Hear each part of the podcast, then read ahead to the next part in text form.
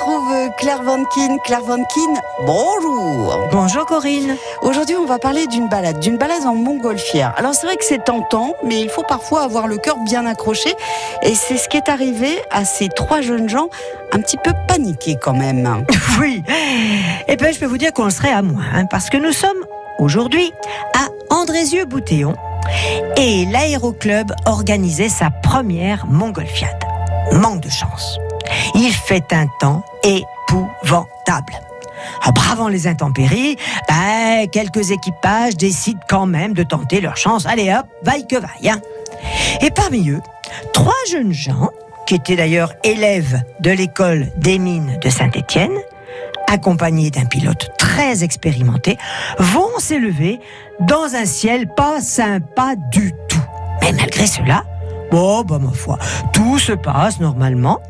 Mais comme il fait vraiment trop mauvais, après environ une demi-heure de vol, pff, bah écoutez, ils en ont assez. Allez hop, ils décident de redescendre. Et c'est là que commencent les ennuis, j'imagine. Hein. Qu'est-ce qui leur est arrivé? Eh bien, peu avant de toucher le sol, le pilote, c'était d'ailleurs ce pilote, il était québécois. Il a fait une mauvaise manipulation et il s'est retrouvé littéralement éjecté de la nacelle. Du coup, avec ce poids en moins, la montgolfière, elle est remontée dans les airs.